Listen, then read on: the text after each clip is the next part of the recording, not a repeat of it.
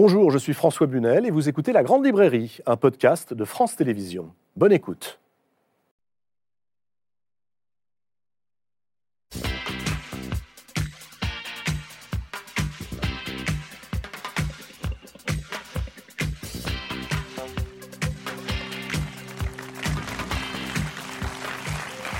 Bonsoir, bonsoir à tous. Bienvenue dans la Grande Librairie. Une grande librairie en public, vous l'entendez, et surtout en direct du 75e Festival de Cannes. Vous le savez, France Télévisions est partenaire du festival de cinéma le plus célèbre du monde, mais ce que vous ne savez peut-être pas, c'est à quel point ce festival de Cannes est lié aux écrivains et à la littérature. C'est précisément cette histoire du festival et des livres que nous allons dérouler ce soir ensemble.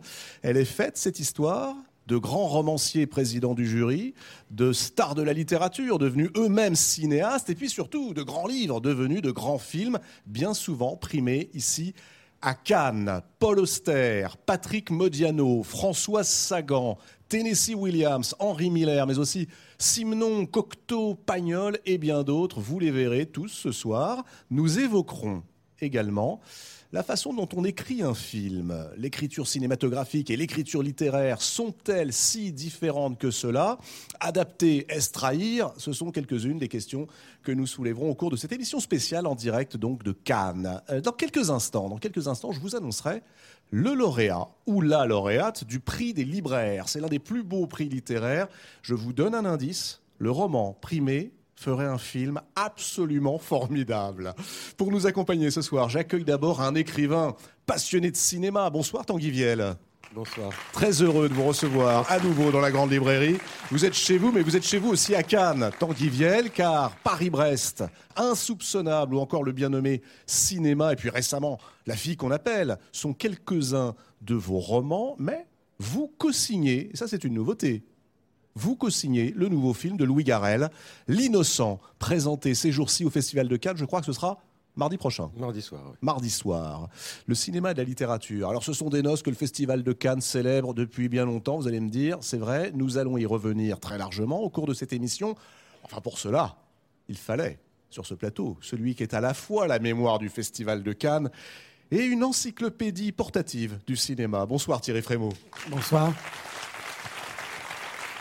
délégué général du Festival de Cannes, mais aussi directeur de l'Institut Lumière, et puis surtout auteur de deux très bons livres, Sélection officielle, c'était votre journal lors de l'édition 2016 du festival, et puis Judoka, autobiographie, alors un peu étrange, vous étiez venu vous en expliquer euh, sur le plateau de la Grande Librairie il y a quelque temps, autobiographie célébrant aussi bien le cinéma que le judo, vous êtes ceinture noire, mhm. et la littérature, évidemment. Vous venez euh, d'accueillir Tom Cruise sur les marches il y a quelques minutes, ça va? Patrouille de France euh? Oui, Patrouille de France, bah oui, voilà, on était tous ensemble, il était en train de voir le film, pendant qu'on se parle, j'ai pu m'échapper parce qu'il est dans la salle, ils sont tous dans la salle, et je le retrouve tout à l'heure. Vous n'êtes jamais impressionné, vous? Là, j'étais quand même Tom Cruise. Parce que euh, la raison pour laquelle on lui rend hommage, c'est parce que c'est un extraordinaire comédien, mais c'est un extraordinaire producteur, euh, inspirateur. Tous les films qu'il fait sont très bons. Et, il faut dépasser la star pour voir qu'il y a du cinéma dans le cinéma contemporain. tout ce que fait Tom Cruise et le, le niveau auquel il a hissé l'émission Impossible, par exemple, c'est tout à fait extraordinaire. Deux cinéphiles avec nous également, deux cinéphiles dont vous connaissez très bien la voix et les goûts si vous écoutez France Inter tous les samedis matins. C'est l'émission de référence quand il s'agit de cinéma. On aura tout vu. Voici Christine Masson et Laurent Delmas. Bonsoir. Bonsoir François. Ravi de vous accueillir. Christine Masson, Laurent Delmas, vous êtes euh, aussi les auteurs d'un des meilleurs livres de cinéma de l'année. François Truffaut, film par film, préfacé par Arnaud Desplechin. Nous allons reparler et de François Truffaut et de Desplechin dans cette émission. Euh, mais je voudrais commencer par euh, une question extrêmement simple, évidemment, et tout le monde se la pose quand on aime les romans, la littérature. Qu'est-ce qu'une bonne adaptation? Tanguy Viel, puisque vous riez, mais c'est vrai. La parole au romancier. Ben, il, faut, il faut imaginer que l'auteur est mort hein, déjà, pour pas qu'il soit. Lui, il trouvera jamais que c'est une bonne adaptation. Donc je suis pas la bonne personne. Vous avez été adapté, vous? Oui, j'ai eu deux livres adaptés. Mais si vous voulez, vous passez des mois avec votre imaginaire, euh, qui peut même ne pas être très précis, moins précis que celui d'un cinéaste, parce que quand on écrit, on peut laisser flotter les visages, les décors derrière du moment qu'on est dans une atmosphère et qu'on fabrique, on fait confiance au lecteur. Le cinéaste, euh, là-dessus, le cinéma est assez euh, intraitable. Euh, tout doit être pensé jusqu'à la couleur du rideau et il ne faudra pas le changer pendant chaque étape du film.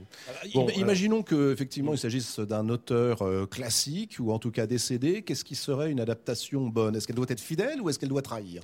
À mon goût, c'est une affaire d'atmosphère. Donc, en effet, il faut trouver la, ligne souterraine qui, dans le livre, fait appel à, à, l'imaginaire du cinéaste, mais le cinéaste devient une sorte d'interprète au fond du livre et il prend le livre comme une partition. C'est un peu comme un musicien qui dirait je vais essayer de, jouer bien une symphonie de Beethoven. Alors ça c'est le premier cas, mais il y a aussi celui d'une plus grande liberté qui peut être de, de s'emparer, de phagocyter l'objet pour faire un bon film à partir d'un livre pour lequel même le cinéaste n'a pas forcément un grand respect. Il y a aussi des cas de transposition, par exemple Au cœur des ténèbres euh, qui devient Apocalypse Now. Joseph Conrad n'avait pas connaissance de la guerre du Vietnam, et donc c'est encore une autre manière de, s'approprier, de décaler l'objet. J'ai l'impression qu'il y a plein de cas de figure dont il faudrait discuter sûrement pendant des heures, mais Christine Masson, vous qui euh, justement euh, regardez les films mmh. d'abord, même si on va en, parler tout à l'heure, vous êtes très très très proche aussi de certains écrivains que vous avez pu interviewer, en tout cas ça vous intéresse. Euh, la bonne adaptation, est-ce qu'elle est fidèle ou c'est que, comme le dit Tanguy Viel, elle prend beaucoup de liberté? Elle prend beaucoup de liberté, mais surtout c'est quand un cinéaste est un deuxième auteur et sait s'approprier l'univers de l'écrivain, le faire à sa façon, je trouve. Et, Thierry Frémaux, vous êtes d'accord? Oui, oui, exactement, parce que je pensais à. On parlait de Simon tout à l'heure, le premier film de Bertrand Tavernier, euh, L'horloger de Saint-Paul, est un, roman de Simon qui se passe sur la côte, la côte est des États-Unis. Et qu'il a transposé à Lyon. L'horloger d'Everton qui transpose à Lyon parce qu'il trouvait que Lyon était une ville simenonienne. Et euh, ça lui a suffi pour, euh, après, dérouler, dérouler son histoire. Donc, il adapte aussi 1275 âmes de Jim Thompson qui se passe dans le sud profond des États-Unis, il le transpose avec Jean Orange dans l'Afrique coloniale des années 30. Et ça devient coup de torchon. Et ça devient coup de torchon. Donc euh, l'inspiration est là et en même temps, euh, ce que disait Tanguy est vrai. Après, le cinéma s'approprie ses propres codes. Euh, quelle est votre adaptation préférée? Tiens, Laurent Delmas. Ah, alors, ah, ah, juste avant, je voudrais qu'on peut se placer sous l'égide de Michel Audiard. qui disait ça me va très bien. Je, je, ne vous le fais pas avec sa gouaille, mais mieux vaut adapter un mauvais livre, ça peut faire un bon film. Euh, c'est aussi un viatique euh, qu'on peut envisager comme ça. Alors la meilleure adaptation, je sais Votre préférée, celle que c'est peut-être le, temps retrouvé de, de Raoul Ruiz euh, parce que c'est la seule fois au monde où quelqu'un a réussi à adapter Proust. C'était l'alliance de Gilles Torrent et de et de Raoul Ruiz, et ça a donné un film merveilleux parce que ça a donné justement quelque chose qui était impossible à faire. Lozé a essayé, d'autres ont essayé. Visconti avait essayé. Euh, Visconti a essayé. Alors, Mort à Venise, ça peut être une adaptation de Proust quelque part, c'est sûr, mais en tous les cas, la plus fidèle, euh, celle qui a essayé de s'approcher de cette écriture incroyable, c'est le, le temps retrouvé. Et de ce point de vue-là, ça m'a toujours paru effectivement tellement incroyable que le pari ait été réussi que je la place très haut dans le, dans le panthéon. J'ai un exemple qui n'est pas aussi grand en littérature, c'est Le Parrain. C'est Mario Puzo Mais oui. avec Coppola.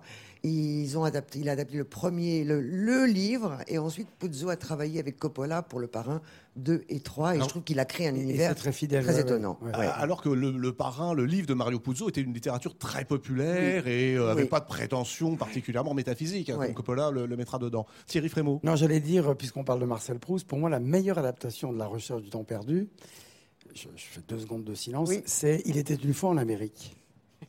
C'est-à-dire la même démesure, un film sur le temps, un film sur le retour, sur l'enfance, un film qui se mord la queue, puisqu'on ne sait pas au fond si la dernière image de De Niro dans la fumerie d'opium euh, n'est pas le signe que tout a été rêvé et que le film revient à son départ.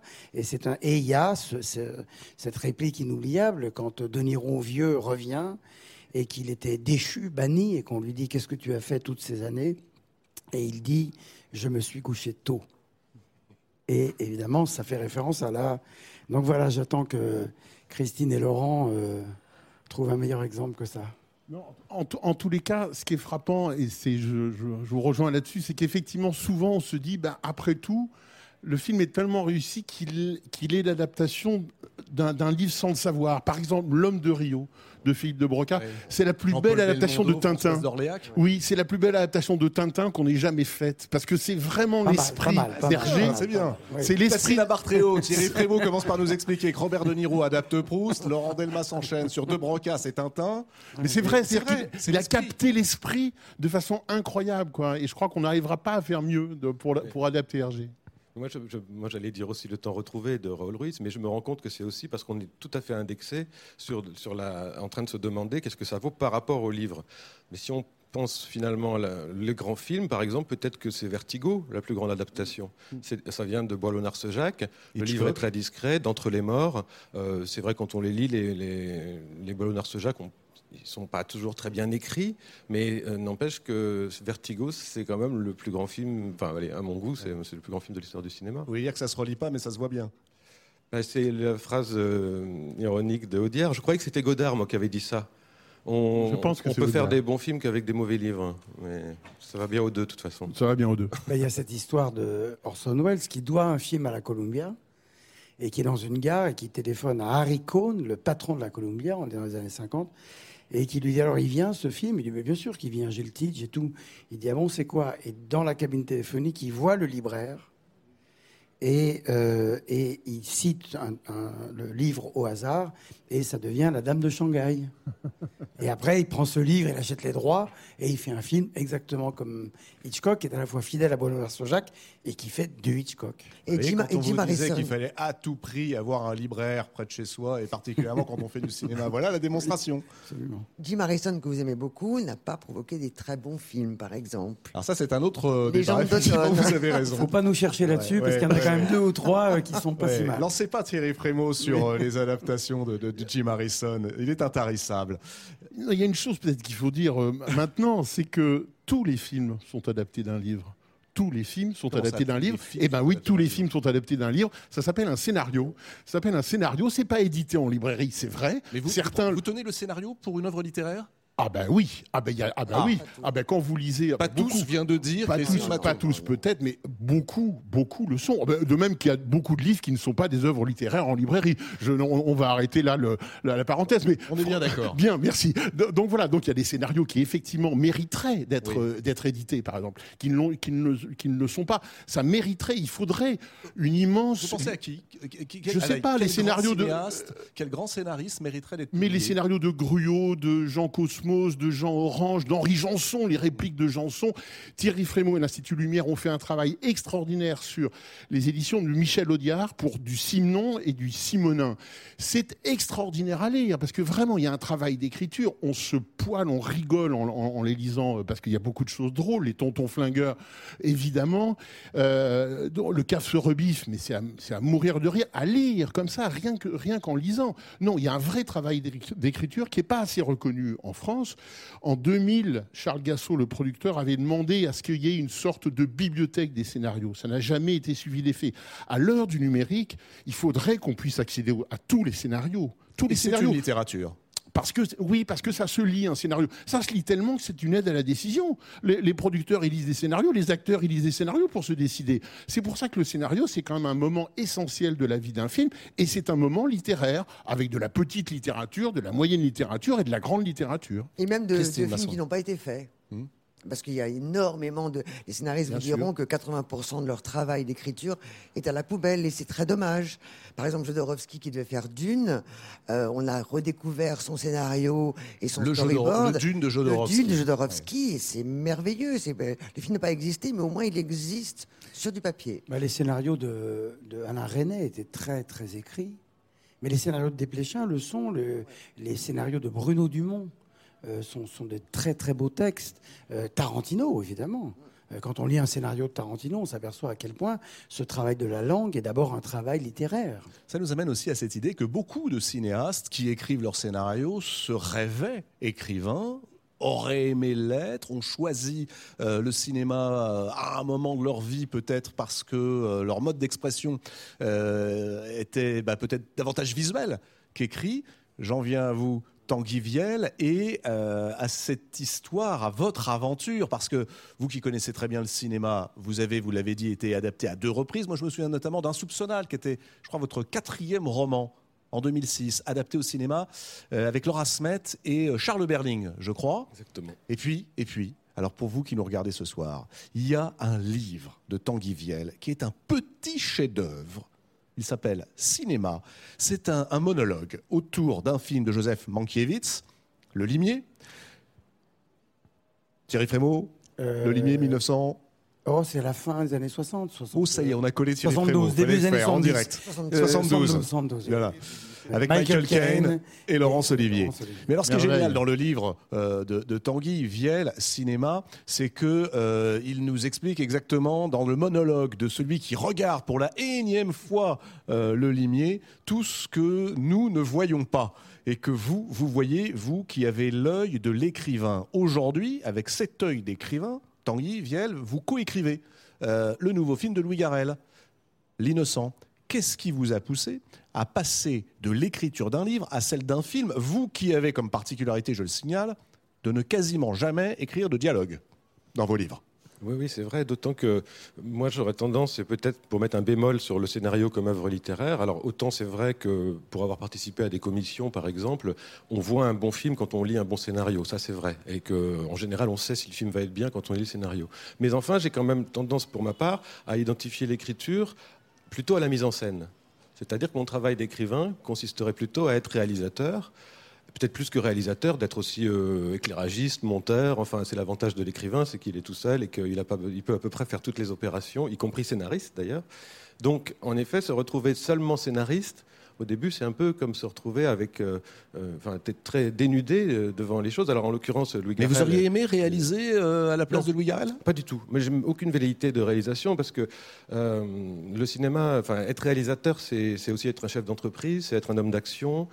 c'est, enfin, c'est un travail, c'est une posture psychologique aussi. Moi, je sais pourquoi je suis écrivain parce que j'aime ma chambre, j'aime mon univers mental.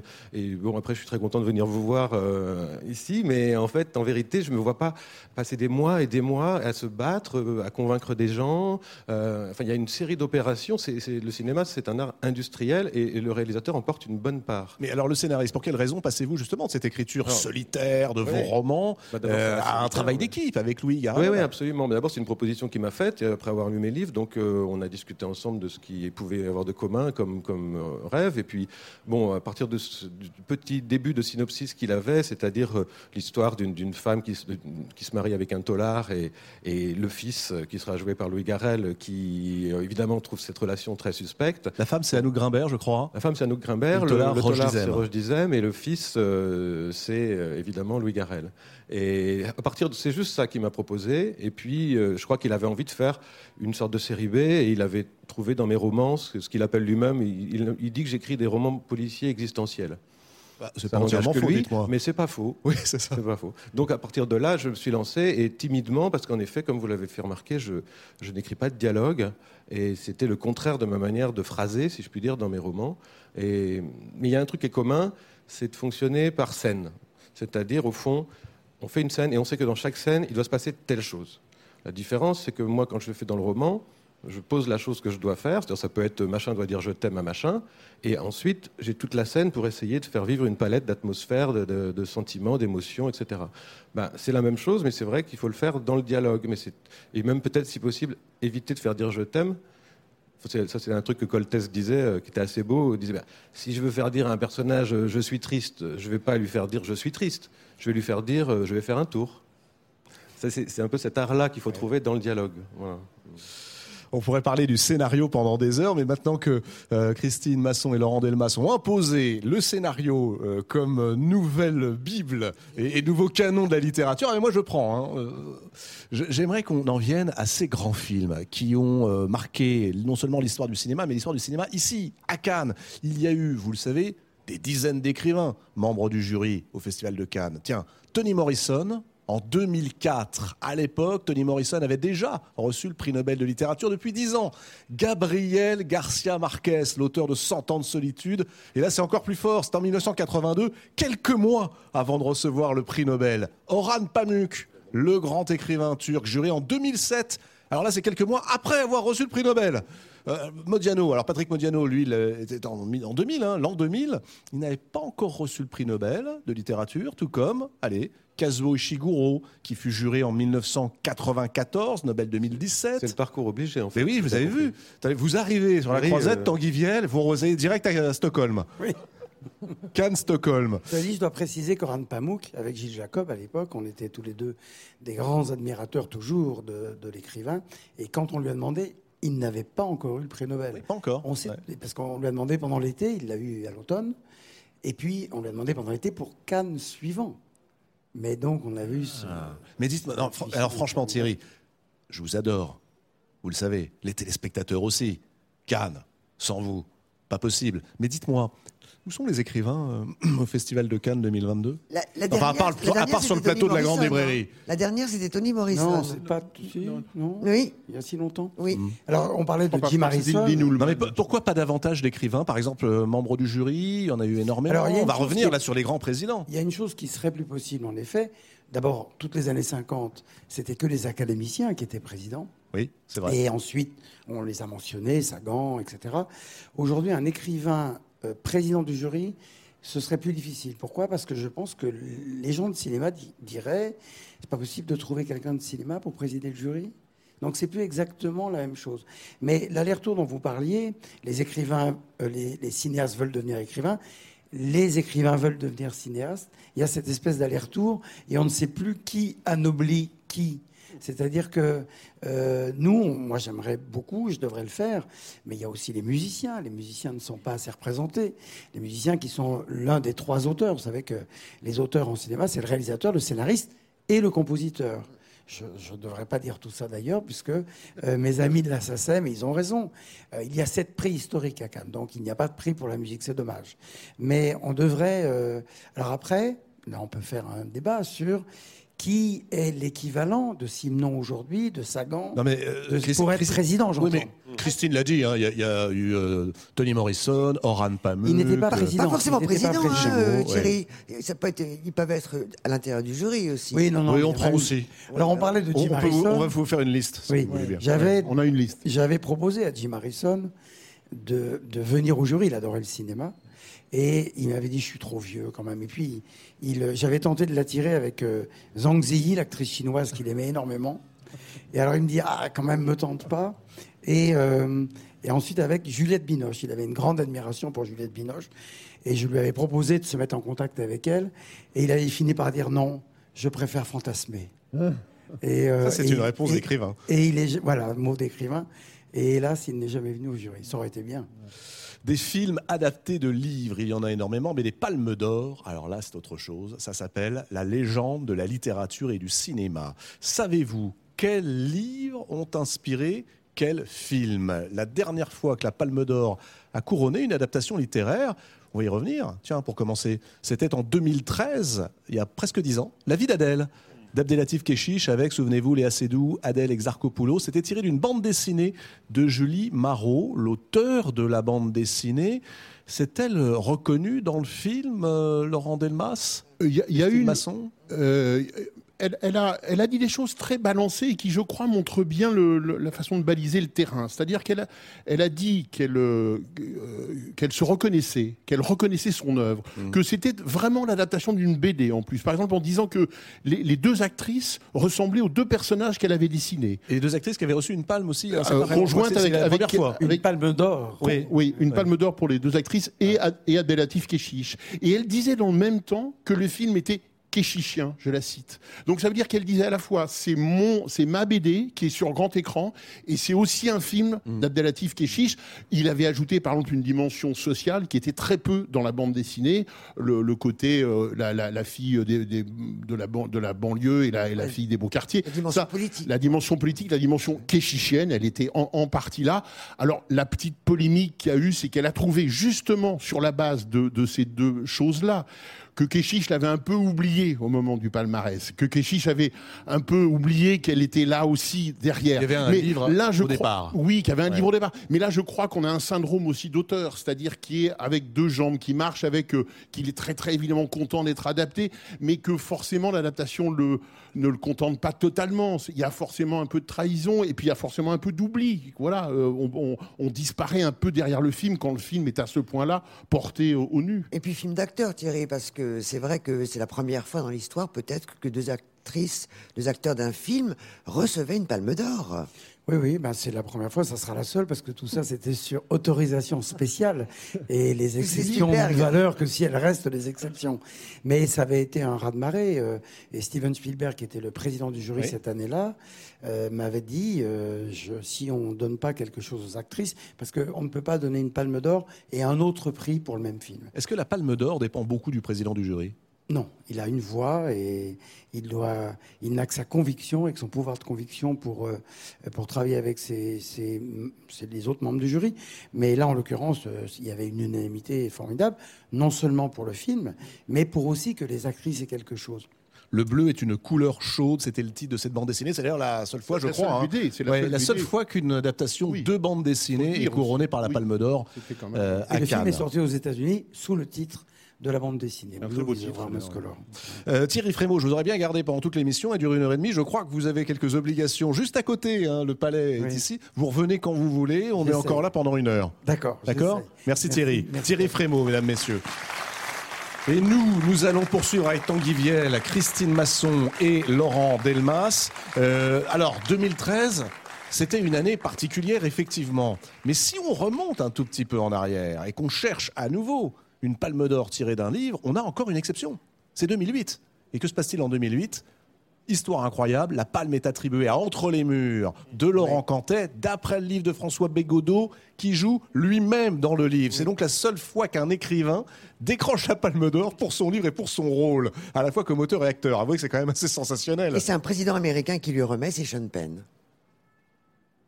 Qui avait adapté Into the Wild de John Krakauer. Exactement. Alors, ils connaissent son sujet sur les adaptations.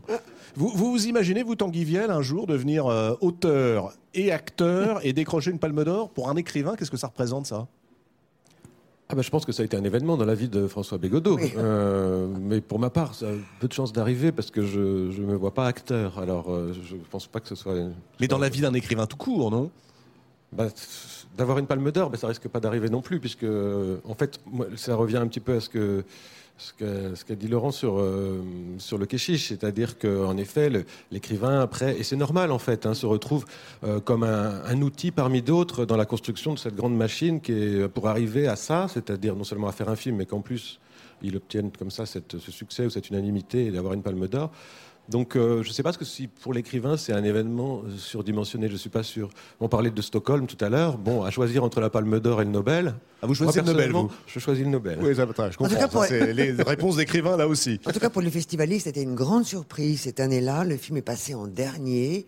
Et c'était très, très étonnant de. Oui, je me souviens, effectivement. Ouais. Qui était le Il y a eu favori quelques remous, il y a eu quelques remous dans la salle au moment de la, la remise de la palme, d'ailleurs. Ça faisait très longtemps qu'un film français n'avait pas eu de, de palme d'or. Déjà. Est-ce que le fait que ce soit une adaptation peut avoir joué, que l'on se dise très bien, euh, François Bégodeau est aussi acteur, mais il est également co-scénariste avec Laurent Cantet et il est surtout Non, mais vu euh, le- l'auteur du Sans livre. Non. du mal, mais le livre n'avait pas eu un, un- un- c'est pas un- non plus un- ni un best-seller, ni un, enfin vous voulez. Oh, il avait eu un succès d'estime. oui, mais c'est pas un, oui, un non, succès d'estime, ouais. mais c'est pas un Ouais. classique de la littérature, c'est pas non plus. euh, C'est l'un des meilleurs livres de François Bégodeau Oui, mais en par plus, ailleurs. oui, Oui, puis la Oui, présence. mais le de- jury est international. La présence, c'est-à-dire Le jury est l'authenticité international. de, de François Bégodeau, le fait que ce soit lui qui joue son propre rôle, ça, je pense que ça, Ça, je joue. pense quand que ça a parce joué, c'est oui. aussi le caractère documentaire de ce film qui a fait la vertu.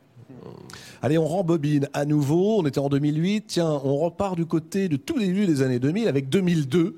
Et là, Palme d'Or attribuée à un film multi-récompensé, Le pianiste de Roman Polanski avec, souvenez-vous, Adrian Brody, qui est la révélation.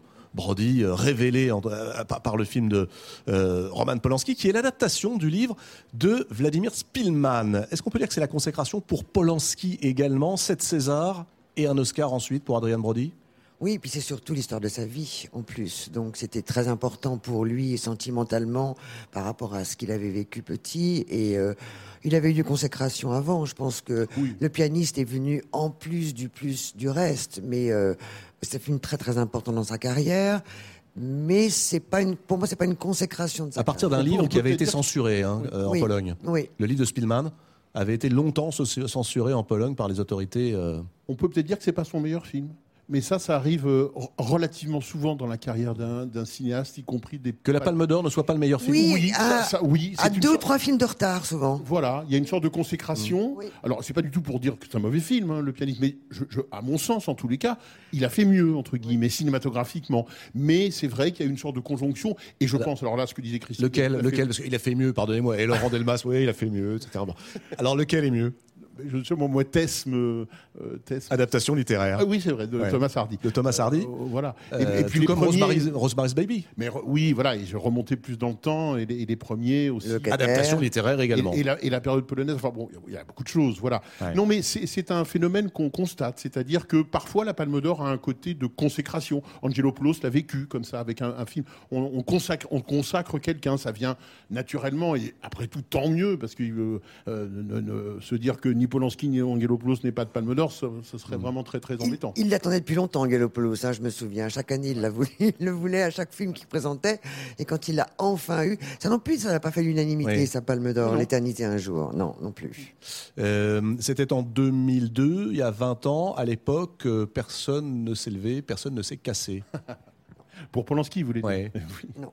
Oui, c'est vrai. Ben, voilà, les choses... Euh, pas de débat à Cannes il y a 20 ans. Non. Non, parce que les choses n'étaient pas sues. Euh, Alors c'est intéressant, c'est-à-dire que l'histoire devient aussi une matière et le Festival de Cannes rentre dans l'histoire ah, avec euh, un contexte sociologique, politique et culturel. Le, Festival de Cannes a une porosité extrême. Voilà, la présence de, visuelle de M. Zelensky hier, la cérémonie d'ouverture, en dit une preuve tout à fait récente. Mais bien sûr que le Festival de Cannes n'est pas hors du temps, hors des polémiques, hors de, de tout. Non, bien sûr, le, le plus grand festival de cinéma au monde et dans son temps, bien sûr.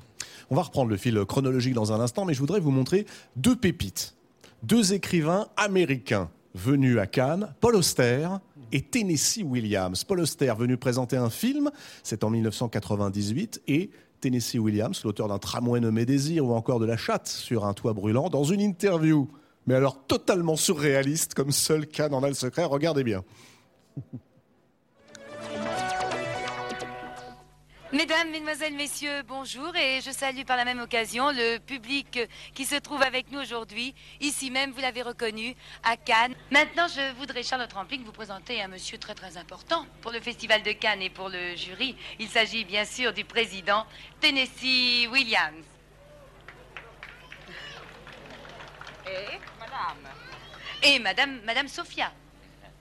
Oui. C'est Madame Sophia. Oui, c'est Madame Sophia. Oh, je voudrais bien qu'on la présente aux téléspectateurs français quand même.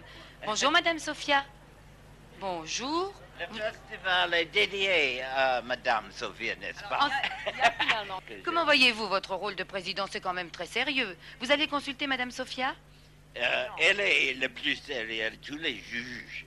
Je ne suis pas un bon juge parce que je parle trop. C'est meilleur le silence, n'est-ce pas?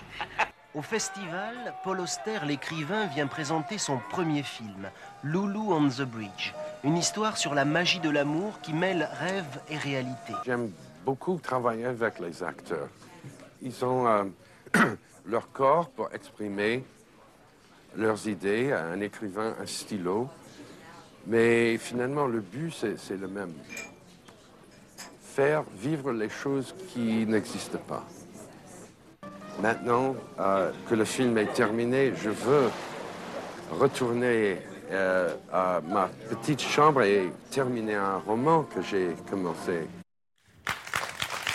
Paul et Tennessee Williams. Les images avouées Tanguy Viel de Tennessee Williams, vous écririez ce genre de dialogue, vous qui n'en écrivez jamais, on vous dirait non, il faut que tu le coupes, c'est pas possible. Il faudrait vraiment que ce soit dans une comédie burlesque. Ouais. et en même temps, c'était euh, c'était en prime time, comme on dirait maintenant. Enfin, vraiment, c'était l'émission de la mi-journée devant le plus grand public. Est-ce que, est que les, les, émissions équivalentes inviteraient euh, à cette heure-là, je sais pas, Michel Houellebecq? Je ne suis pas certain. Donc c'est vrai que c'est surréaliste. Les questions sont surréalistes surréaliste. La présence est surréaliste. Et en même temps, c'était l'idée que cette télévision-là osait inviter Tennessee Williams à qui, cette qui était président du jury. Et Oui, plus- bien sûr. Parce que maintenant, ils n'ont plus le droit de parler, en plus à ce que Vincent Lindon parle au début et après ne parle plus pendant 12 jours. Donc on ne pourrait même pas, même en les rencontrant, les interviewer. Euh, alors là, on parle des écrivains américains et je me tourne vers vous, Christine Masson, parce que parmi les écrivains américains, il y en a un qui est un écrivain culte qu'on adore dans cette émission, un écrivain culte pour toutes les générations, c'est Hubert Selby. Hubert Selby Jr. que vous avez rencontré à quelle occasion? C'était l'année de, euh, de Requiem for a Dream de Aronofsky. Il avait adapté avec lui euh, Retour, voilà, euh, retour, Donc 2000. C'est ça Exactement. Retour à Brooklyn. Il avait adapté son livre avec Aronofsky en, en, en participant au scénario. Il est venu à Cannes, mais je me rappellerai toujours de cette interview. Il est arrivé, il avait une silhouette spectrale sur cette plage bondée de gens bronzés. Il est était, euh, il est, c'est très impressionnant. Vous savez ce que c'est, mais quand on rencontre beaucoup de cinéastes, c'est pas pareil un auteur, parce que Qu'est-ce qui auteur- change? Bah, Là, c'est un auteur culte. Le, euh, le démon. il a été chez vous dans Rocky, euh, partout. Last Exit to Brooklyn. Oui, oui, mais c'est très intime. Un. Rencontrer un auteur. Dans- Quand vous rencontrez un cinéaste, il y a plein de gens entre vous et lui. Il y a toute son équipe. C'est un film. Un auteur, c'est super intime. Il a été. euh, C'est c'est un rapport très direct entre le, le lecteur et lui. Donc c'est très impressionnant. Mais cet homme n'était pas du tout impressionnant. Il était très très humble. Je me rappelle lui avoir demandé mais pourquoi vous faites tant de mal à vos personnages? Il m'avait dit mais c'est pas moi qui leur fais du mal, c'est eux qui se mettent dans ces situations-là. Voilà, encore une réponse d'écrivain. Vous voyez ce qui se passe, à Tanguy, hein, pour la raison pour laquelle les écrivains sont si impressionnants. Même Christine Masson est impressionnée. Il faut dire que Hubert Selby fait partie quand même des très très grands romanciers et euh, dont la vie est aussi, euh, ça mériterait un biopic. hein. On pourrait faire un jour une- un grand film sur la vie d'Hubert Selby. Allez, on revient euh, du côté des Palmes d'Or, adaptation. Tiens, une question pour vous. Qui, vous souvenez-vous de qui a décroché la Palme d'Or en 1990 Bah, c'est pas le Piala c'est pas Piala, non. Piala, c'est 87. 1990, un, un immense cinéaste américain avec Sailor et Lula, David Lynch. David Lynch. Eh oui, Sailor et Lula, adaptation euh, d'un roman qui venait de paraître de Barry Gifford. Euh, euh, Grande Palme d'Or Grande Palme d'Or. Sailor et Lula Oui. Ah, je vois Laurent Delmas qui fait la Non, non, mais. euh, Grande Palme Non, d'Or. vous, Voilà, vous mais avez fait après, la moue. ça est très subjectif. euh. en tout cas, je ne peux pas juger l'adaptation. J'ai pas lu le, j'ai pas lu du tout le roman. Ça, je parlerai pas de ça. Le Après, roman on- est un petit chef-d'œuvre. D'accord. Gifford a écrit, alors c'est son premier roman, c'est le premier roman de Gifford qui écrira la suite. Il y a sept volumes qui racontent les aventures de Sailor et Lula. C'est exactement ce que Truffaut aimait, hein. cette littérature de série noire euh, à la William Irish ou David Goodis. Vous vous rappelez sa veste en, en lézard Lui, il disait c'est le symbole de mon individualité. Ouais. Je me souviens de cette réplique dans Sailor et Lola. Vous qui êtes un spécialiste, enfin un spécialiste, un fan du polar, Sailor et Attends. Lula, Attends, je ne connaissais pas le Barry Gifford, en fait. Ouais. mais j'aime beaucoup le film. Ouais. Moi qui ne suis pas très lynchien, celui-là, je l'aime vraiment beaucoup. Ouais. Alors il y a une anecdote qui est quand même assez étrange, c'est qu'après cette Palme d'Or, et seulement après, ils vont se rencontrer, David Lynch et, euh, et euh, Barry Gifford, et Barry Gifford va devenir le scénariste attitré, euh, ils vont faire Lost Highway notamment ensemble, et puis un, un ou deux autres films. Et, euh, allez, 1987, Palme d'Or qui suscite, et voilà, un scandale et une polémique. D'ailleurs, on peut se poser la question qui a vraiment reçu la Palme d'Or cette année-là, en 1987 Est-ce Maurice Piala, dont nous parlait à l'instant Tanguy Viel, ou Georges Bernanos? En tout cas, c'était pour Sous le soleil de Satan. Jury présidé par Yves Montand, avec dans le jury Catherine Deneuve. Regardez surtout, écoutez bien. La Palme d'Or, à l'unanimité,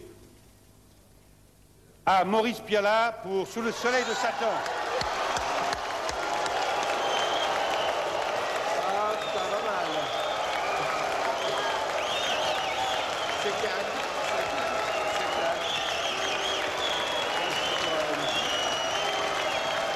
Je voudrais, je voudrais, je voudrais vous demander d'écouter euh, Maurice Piala parce que moi j'ai toujours été très frappée par l'intelligence et la- l'amour du cinéma qu'il a. Même si son film est très controversé ce soir, je vous demande de le laisser parler. Euh, je ne vais pas faillir à ma réputation. Je suis surtout content ce soir pour tous les cris et les sifflets que vous m'adressez. Et, et si vous ne m'aimez pas, je peux vous dire que je ne vous aime pas non plus.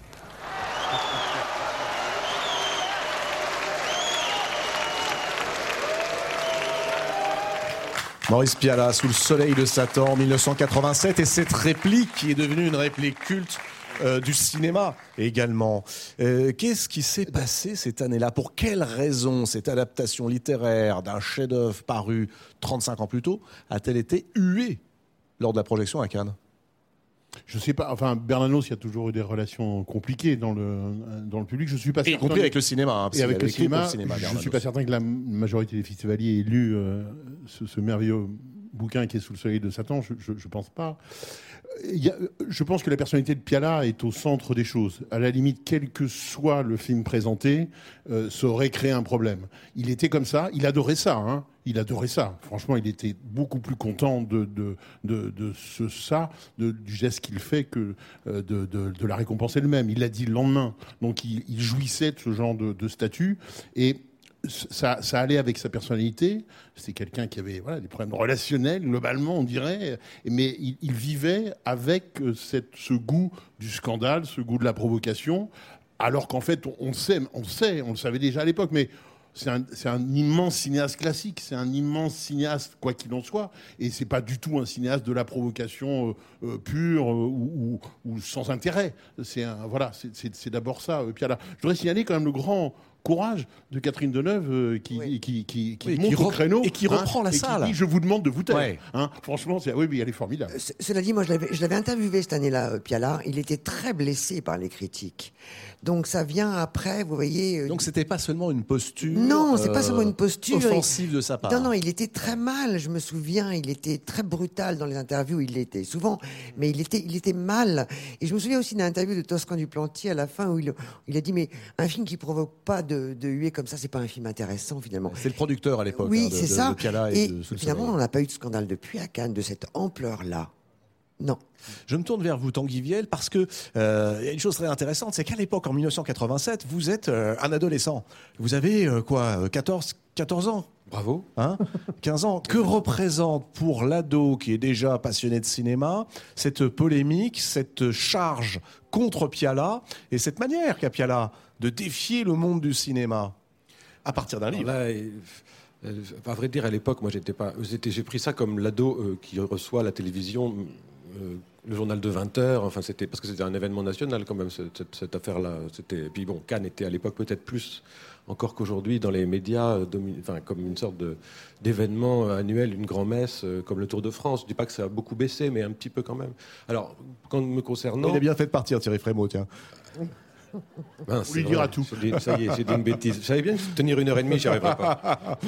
non, mais vous avez raison. À l'époque, c'est quand même l'époque aussi où tout le monde rend compte de ce qui se passe à Cannes, quoi qu'il arrive. Donc voilà, mais moi, j'étais encore quand même sincèrement trop jeune pour avoir un avis précis sur la question. J'ai pensé euh, qu'il avait fait un film sacrilège par rapport à, Bernanos, parce que mm. je viens d'une famille catholique, et donc euh, s'il faut choisir entre Bernanos et Piala, on, aura choisi Bernanos. Mais je ne sais pas en fait le fin mot de l'histoire. Ça brûle, hein, le, roman de Bernanos est, brûlant lui aussi. Brûlant, bien sûr. Ah c'est une très très belle adaptation. C'est une adaptation très fidèle sur la grâce.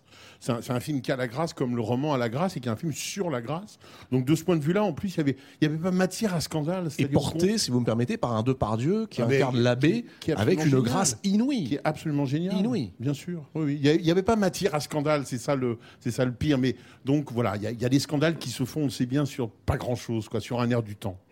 Alors un air du temps et euh, les adaptations qui peuvent être des trahisons ou des infidélités tout en étant des chefs-d'œuvre absolus, c'est ce que vous évoquiez tout à l'heure. Et là, quand on rembobine, on arrive à 1979 Histoire folle, deux romans, deux romans sont primés en 1979. Vous vous rendez compte? Palme d'or ex pour Le Tambour, le film de Volker Schlendorf, adapté du roman de Gunther Grass, Le Tambour, et puis Apocalypse Now de Francis Ford Coppola, adapté de je vous laisse leur dire. Joseph Conrad. Joseph Conrad, euh, Le cœur des ténèbres. Euh, je vous propose d'écouter et de regarder Francis Ford Coppola raconter le tournage d'Apocalypse Now. C'était ici, à Cannes, euh, au moment des conférences de presse. My, my film is not a movie. Mon film n'est pas un film, c'est pas du cinéma. My film is not uh, about Vietnam. C'est pas au sujet du Vietnam. It is Vietnam. C'est le Vietnam. It's what it was really like. It was crazy. c'était comment Viet- était Vietnam réellement, vraiment, c'était fou. And the way we made it was very much like the way the Americans were in Vietnam. We, Et la façon dont on a fait le film, c'était à peu près semblable à, à la façon dont les Américains se manifestaient en Vietnam, au Vietnam. we were in the jungle. On était au jungle There were too many of us. et on, on on on était de trop dans l'équipe. We had access to too many, uh, too much money, On avait accès à trop d'argent, too much equipment, trop d'équipement and little by little we went insane. et peu à peu, euh, on est devenu fou. Euh, confession incroyable parce que c'est peut-être l'une des premières fois qu'un un cinéaste raconte dans quelles conditions extrêmes et excessives euh, pour euh, la santé de, de- de toutes ses équipes et de lui-même, il a, il a filmé son grand œuvre. D'ailleurs, le making-of du film s'appelle Le cœur des ténèbres. C'est Ouais. le plus grand making-of du monde. c'est le plus grand making-of du C'est le monde? plus grand making-of Ah oui? du monde parce que ce tournage a connu les pires, les pires problèmes de météo, d'acteurs, d'argent, de retard. Je pense qu'il a eu tous les problèmes sur le même film. Est-ce grand- que ça en fait l'un des plus grands films du monde aussi? C'est un grand film malade, moi je dirais. Malade. Ah, Qu'est-ce que ça veut dire C'est un grand Enfin, film veut- malade. C'est une ça belle veut- maladie. Hein. Une- oui, oui, c'est une belle maladie, mais ça l'a rendu malade, lui. C'est- C'est-à-dire que quand vous verrez le making-of, il retravaillait la nuit, son acteur Brando arrive, il a pris des kilos de trop, il n'a pas appris ses dialogues, il a des acteurs drogués, il a les gens du, du village qui protestent, il a un typhon. Oui, c'est un film... euh, Les film- décors sont détruits. les décors sont ouais. détruits. Sa femme a fait Martin un, Sheen tombe malade. Oui, enfin, et, euh, il, il se blesse très grièvement et il faillit mourir. Eleanor Coppola, on a fait un livre qui est Ouais. formidable à lire aussi, qui- sur le tournage, qui raconte tout ça. Aux éditions. Sonatine. C'est Apocalypse Now, bien sûr. Euh, pour vous, Tanguy Viel, que représentent les deux? C'est-à-dire le livre de Joseph Conrad et de l'autre côté, le film de Francis Ford Coppola, qui est une adaptation extraordinairement libre. Il retranspose tout. Ouais. Chez Conrad, on est au Congo dans les années 1870-1880, si ma mémoire est bonne, et on arrive au Vietnam euh, en Pour ça, je 1970. pense que, le, avant tout ce que vous venez d'évoquer, le, le tour de force, c'est de. Je ne sais pas dans quelles conditions, mais vous parliez de lire un livre dans son lit, mais peut-être qu'un jour Coppola a lu Au cœur des ténèbres dans son lit, et comment il a eu cette idée extraordinaire de le transposer sur le Vietnam des années 60, 70. Et, et on parlait tout à l'heure de la question de la fidélité. Ce- ce- cet objet est particulièrement troublant parce qu'il est en effet très lointain, très décalé, très, euh, il s'est vraiment emparé très euh, librement du livre et en même temps, franchement, c'est le livre. Il y a l'esprit. Marlowe. C'est-à-dire qu'il arrive, à, il arrive à fabriquer quelque chose dans la lenteur, dans l'épaisseur, dans la touffeur, dans la moiteur, qui est vraiment le livre. Quoi. Et là, pour le coup, on voit ce que c'est qu'un cinéaste et ce que c'est qu'un écrivain. C'est-à-dire que, enfin, je reviens sur ce que je disais tout à l'heure, mais que c'est pas le scénario, c'est la, phrase égale un plan et le plan égale une phrase. Et chaque phrase, chaque plan est une écriture pure. Et bien sûr que c'est aussi une grande histoire et tout ça, mais c'est surtout ce, temps suspendu dans ces espèces de mangroves là qui est infini. Et il y a les mêmes dans les deux. Il y a les mêmes. Il y a une puissance descriptive, une puissance atmosphérique qui. qui est- Donc moi, je, je- je ne trancherai pas, mais je suis admiratif des deux. Et pour moi, c'est le plus bel alliage, euh, un des plus beaux alliages qui existent dans l'histoire du, Et, cinéma. on, on a dit, les critiques ont dit, on regardait ça encore tout à l'heure, qu'il il appuyait Coppola, euh, que euh, la première scène où euh, Martin Sheen voit les pales du ventilateur et la scène finale, euh, une des scènes finales où on voit les pales des hélicoptères était trop appuyée, comme on peut le dire parfois en littérature. C'est vrai, vous le pensez? C'est au contraire euh, Non, moi, je- totalement faux et il Alors faut appuyer? Parce que bon, euh, là aussi, peut-être ma jeunesse parle contre moi, parce que j'ai vu le film jeune, et donc euh, je- il a très vite fait partie du patrimoine du cinéma, donc j'ai oublié de le critiquer, si je puis dire. peut-être que si j'avais eu 35 ans en 79, j'aurais dit ah c'est quoi ce plan un peu lourdingue, ou je sais pas quoi. Mais moi, je pense qu'on est nombreux quand même à prendre Apocalypse Now pour ce qu'il est. Puis à un moment, il faut pas mégoter avec les chefs-d'œuvre. Ouais. Ouais. Il s'agit plus de dire euh, tel plan est foireux ou je sais pas quoi. Non, c'est ça, c'est ça. Et il a raison, c'est le plus grand film sur le Vietnam. Quand il dit mon film, c'est le Vietnam, c'est le plus grand film sur le Vietnam. Euh, Puisqu'on pose la question, j'aimerais bien de savoir d'où vient cette euh, manie, Christine Masson-Laurent Delmas, vous qui les interrogez, de mégoter parfois sur les chefs-d'œuvre. Alors non pas que vous le fassiez, jamais, mais enfin rarement. J'aimerais pas être à la place des films que vous n'aimez pas, cela dit. Mais toutefois. Pourquoi face parfois à des, à des chefs-d'œuvre Et je ne parle pas de vous. Euh, il y a cette attitude qui consiste à oublier qu'on est face à un moment de pop culture, d'histoire même, peut-être d'histoire avec un grand H tout simplement. Non, moi je me reconnais pas là-dedans. C'est-à-dire que je suis incapable de trouver un moindre, mais un moindre défaut à la règle du jeu de Jean Renoir. Vous pourriez me torturer pendant 10 heures, je ne vous en trouverai pas un seul.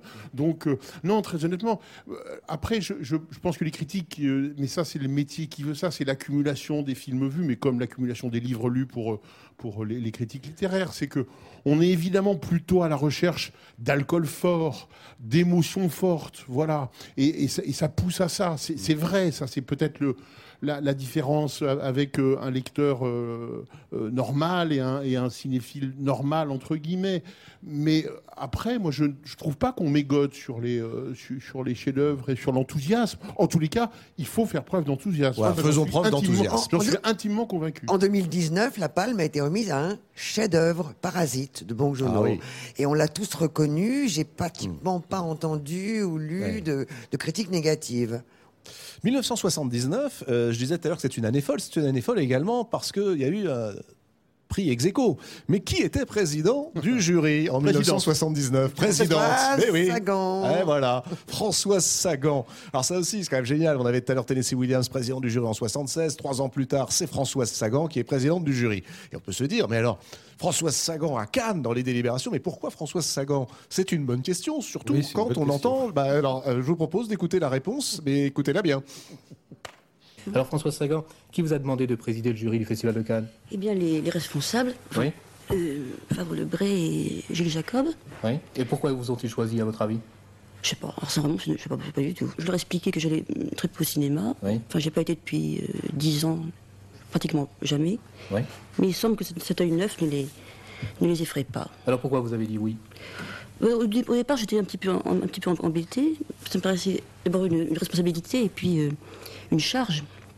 Et puis, je sais pas, euh, il fait beau à Cannes. Euh, le cinéma, c'est quand même très beau quelquefois. J'aime bien ça. La Palme d'Or est attribuée ex aequo à Le tambour de Volker Schöndorf et Apocalypse là-haut de Francis Coppola. Voilà, c'était donc la lecture par le président Robert Fowler du palmarès. Je voudrais demander à la présidente Françoise Sagan si, si euh, la discussion a été longue, laborieuse et les délibérations pénibles. La discussion a été longue, laborieuse et les discussions euh, fatigantes, mais on est arrivé en accord. Oui. Bravo Françoise Sagan. Et on salue Michel Drucker, qui était évidemment là où il faut, comme toujours, Michel. Et qui pose finalement une question qui a son importance, parce qu'il faut que vous nous racontiez dans quelles circonstances. En réalité, il y a eu euh, deux ex alors, en fait, le, quand Apocalypse Now est arrivé, je crois que les responsables de Cannes ont, ont promis pratiquement aux producteurs de lui accorder la palme s'il venait. Euh, Françoise Sagan, elle a adoré l'autre film. Elle adorait le tambour. Elle adorait le tambour et elle a dit si Apocalypse Now a la palme et pas le tambour, je sors du festival et je raconte tout à la presse. Donc elle a eu un sacré, un sacré courage d'imposer l'autre film à côté d'Apocalypse. Mais néanmoins, elle a parlé ensuite, c'est-à-dire qu'elle a dévoilé tout ce qui s'était passé. Il y a eu une polémique et la réponse du Festival de Cannes a été de donner à la presse le montant de sa note de frais non réglée par elle, de sa note de barre. Ce qui me prouve quand même qu'on est dans un niveau parfois de bassesse humaine qui est sidérant. C'est-à-dire vraiment là, on est arrivé à un point d'incandescence, mais de folie absolue. C'est pas vraiment l'une des heures les plus glorieuses euh, de, du festival. Ce que vous venez de raconter, Christine Masson, Laurent Delmas, on aurait pu le lire sous la plume de Tanguy Viel, parce que vous pouvez raconter des scènes aussi cocasses, surréalistes et, et loufoques que cela dans vos romans, Tanguy. Bah, c'est gentil, mais en effet, ce genre de. je, pourrais en faire mes gorges chaudes, oui. non, c'était courageux. C'était courageux. Enfin, c'est courageux, mais en même temps, il prend tout le monde en otage avec son, son goût tout à fait personnel. Donc, je ne sais pas si c'est que courageux, en fait. En tout cas, quand on voit les films maintenant, il y en a un qui tient moins la route que l'autre. oui. Ah, oui. Le tambour. Grand livre, tout de même. Un grand livre, mais, grand livre, mais, film, alors quand vous disiez le grand livre qui insiste, c'est un film qui insiste très très lourdement, avec des scènes très très lourdes, mm. et franchement, là, il, tient beaucoup moins la route que Apocalypse. Hein. Donc on relit le roman fleuve de Gunther Grass. Et on re-regarde Apocalypse oui, tout en voilà. relisant ce petit bijou qui fait aller quoi une centaine de pages de Joseph Conrad, Le cœur des ténèbres. Il y a quatre ou cinq traductions, choisissez. Évidemment, tout ça est en poche. 1971. Alors 1971, euh, alors là, il- on peut pas ne pas en parler parce que la Palme d'Or est décernée au film Le Messager. Vous souvenez-vous du Messager de Joseph Lozay? Scénario Harold Pinter, tout de même, et adapté d'un roman qu'on connaît peu en France, mais qui, en Angleterre, est un véritable classique de Leslie Pauls Hartley, Le Messager. Mais la même année, à Cannes, tout le monde n'a Dieu que pour un autre film, qui est aussi une adaptation. C'est Mort à Venise, de Visconti, adaptation de Thomas Mann. Alors, Lozay ou Visconti Christine Masson? Lozay. Lozay, Ah, sans hésitation. Sans hésitation. D'accord. Lozay pour, euh, pour, euh, pour l'histoire, pour les acteurs, pour la musique de Michel Legrand, pour, euh, pour la profondeur, pour le regard sur cette histoire. Non, oui, oui. J'aime beaucoup Mort à Venise, mais le messager pour moi est au-delà, au-dessus. La musique de Michel Legrand étant celle qui sera celle Faites entrer l'accusé. Ça, c'est c'est une, vrai. C'est une mention spéciale tomber, pour la là. télévision. Euh, je vous demande pas si vous êtes plutôt Visconti, du coup. Euh, si, si, moi je suis, Bah oui. plutôt, je suis plutôt Visconti. Et ce qui, est, ce qui est très drôle, c'est que quand même le tandem Pinter-Lozé, c'est le tandem qui a essayé d'adapter Proust, qui s'est cassé les dents, mais qui a essayé. Et qui a finalement publié, parce que je crois qu'Harold Pinter Et, a et le publié scénario, le de scénario. Pinter a été Ouais. publié chez Gallimard. Et vous voyez que c'est bien de publier des scénarios parce que C'est la preuve que vous aviez raison. Non, je sais pas si Ah, j'ai raison, si, mais en les cas, il faut publier les scénarios. ce genre de choses, y compris des scénarios, comme le dit très bien Christine, non tournés quand ils valent le coup. Grand film et grand roman d'apprentissage, le messager.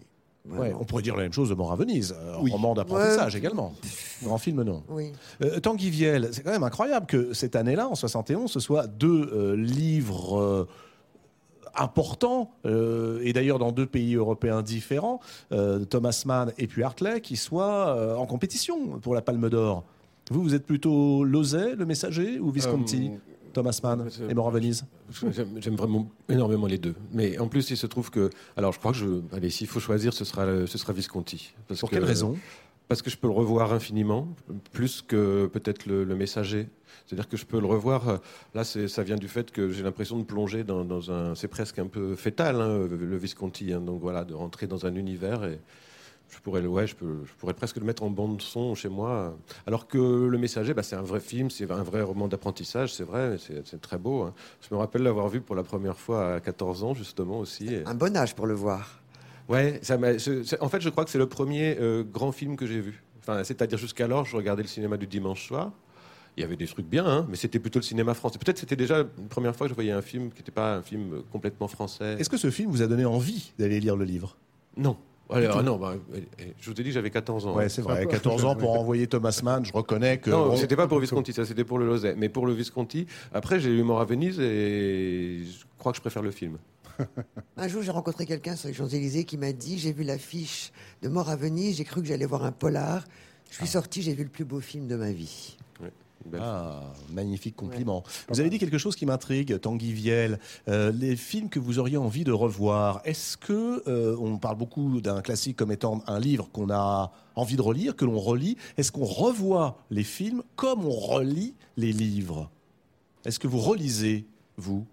Oui, je relis maintenant, parce que je commence, approchant de la cinquantaine, mais il faut du temps parce qu'il y a tellement la, différence entre le cinéma et la littérature d'un point de vue de- disons de l'offre culturelle, c'est que pour le cinéma, on peut, ça commence à être moins vrai, mais pendant longtemps, on pouvait penser qu'on pouvait tout voir. Qu'on pouvait être une encyclopédie, enfin qu'on pouvait être exhaustif. On avec- espérait. Ouais, c'est ça. En fait, si on fouillait, on se rendait compte qu'il y avait, que c'était de plus en plus euh, difficile. Mais enfin, quand même, on avait ce sentiment que si on avait vu 3000 films, on avait une culture. Donc, on pouvait très vite passer à, la, à revoir. Euh, la littérature, on est toujours à se dire il manque ça, ça, ça, donc on ne s'autorise pas à relire parce qu'il reste encore ça et ça à lire. Et c'est presque une décision à prendre de dire mais tant pis, je lirai jamais euh, tel auteur, mais je relirai un tel. Dont Proust, évidemment. Dont Proust que vous relirez Ben, je relis, enfin que Ouais. voilà, forcément. Alors, euh, 1963, puisqu'on parlait de Visconti, c'est euh, l'année de la Palme d'Or pour le Guépard de Visconti. Bon, pour dire, oui, ok, très bien, il l'avait déjà eu. Euh, adaptation, rappelez-vous, de Lampedusa avec Sophia Loren, Burt Lancaster, Alain Delon. Euh, je viens à 1960, qui, là encore, est une année folle, mais pour d'autres raisons qu'on n'a pas encore explorées. Et là, vous allez découvrir, moi, je rêve que ça recommence à Cannes.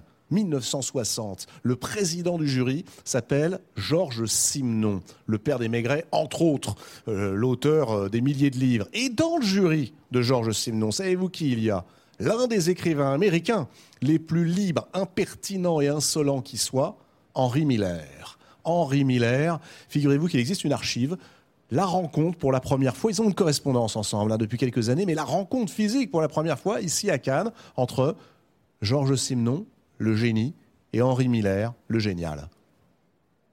Le festival de Cannes, qui s'achève en beauté, a battu le rappel des vedettes. La Dolce Vita, dont les vedettes Magali Noël et Nadia Gray, Federico Fellini, le réalisateur, accompagné de Mastroianni et d'Anouk. La plus belle nuit du festival. Cependant que le jury, présidé par Georges Simenon, commençait à élaborer le futur palmarès. Car c'est tout cela, le festival, des vedettes qui sourient un peu, et un jury qui travaille beaucoup. Oh, excusez-moi, ah, bonjour, il y a une lettre pour vous qui était dans notre courrier, Ah, et malheureusement elle a été ouverte par erreur. Vous ne m'en voudrez pas, mais je vois que vous êtes occupé avec la télévision. très gentil. Est-ce que vous avez pu exprimer tout ce que vous aviez à exprimer? Oh, vous êtes venu euh, justement à l'heure. Vous me sauvez, j'espère. hein. Non, je, sais suis, que vous euh, êtes très timide. Oui, Ça, oui, c'est assez oui. curieux, d'ailleurs, pour un homme comme vous qui a vécu toutes les vies. euh, Et d'ailleurs, vous savez très bien que si je suis au festival, c'est à peu près uniquement parce que je savais vous y rencontrer. Je vous l'ai écrit tout de suite, d'ailleurs, dès qu'on m'en a parlé. Oui, j'étais bien surpris d'entendre Et c'est grâce à ça qu'après, je crois, il y a Ah. bien dix ans que nous correspondons. J'ai même habité à peu près à 40 miles de chez vous. Et je ne vous avais jamais vu. Il a fallu Cannes pour qu'on se retrouve. Elle est incroyable cette archive. Imaginez, imaginez qu'on pourrait avoir à nouveau la même chose. Euh, Georges Simenon. D'après Thierry Frémaux, non, hein, on n'est pas prêt de voir deux écrivains dans le même jury. hein. du calibre. Alors il y a une anecdote qui est assez drôle, c'est que pendant euh, les délibérations, Georges Simenon écrivait des lettres tous les soirs aux différents membres du jury. Il y avait Marc Alagré qui était dans le jury et évidemment Henri Miller. Il lui écrivait en anglais des lettres en disant qu'est-ce que vous pensez aujourd'hui du film, ce serait quand même bien que ce soit un tel, un tel. Et je crois qu'à la fin, Miller lui dit bon dites-moi pour qui vous voulez que je vote. Mais mais pour en revenir sur le fait qu'il y ait deux, que Georges Simenon et, et Miller dans le même chose, c'est peut-être aussi une époque où il y a une sorte de passation de pouvoir aussi entre dans la question de, la- Absolument. de l'aura entre Absolument. la littérature et le cinéma, et que bon, le cinéma dès le début a plus que pillé à utiliser la littérature. Et même, moi, pour- à mon sens, c'est presque l'accomplissement de la littérature. C'est- Je pense qu'il y avait une demande larvée dans la littérature du 19e qui était de, de- de représenter le monde, de pouvoir obtenir euh, cette espèce de, de totalité. euh, Balzac, par exemple. Ouais, moi je pense que c'est des gens qui, qui demandaient le cinéma. Euh, Flaubert encore plus. euh, Zola. Et Et- cette année-là, tombe fou amoureux de Fellini. De la Et il veut que ce soit la Dolce Vita. Ouais. Exactement. Et après, il va entretenir une relation très longue avec Fellini, mais ça a été le coup de foudre en découvrant, en découvrant ce film. Et il va l'imposer aux autres membres du jury. Simenon, ça reste l'auteur le plus adapté au, cinéma euh, pour l'instant.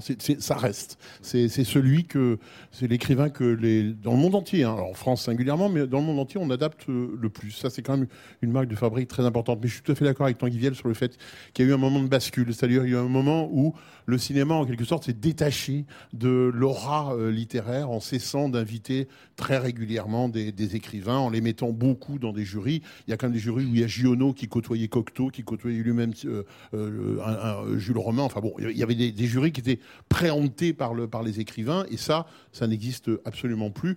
Comme si, effectivement, le, cinéma avait dit un peu au revoir à la littérature. Euh, un petit peu. Euh, et c'est vrai que ceci dit, Thierry Frémaux a raison. C'est aussi un, un problème entre guillemets médiatique, c'est-à-dire qu'on sent bien que le poids euh, des écrivains a diminué par rapport à ce qu'il Oui, était dans la France des années 50, 60, 70. C'est une évidence absolue. Alors, il fut un temps quand même, Laurent Delmas, pardon de vous reprendre, mais où il y avait quelques écrivains qui étaient également des cinéastes et euh, des cinéastes de tout premier plan.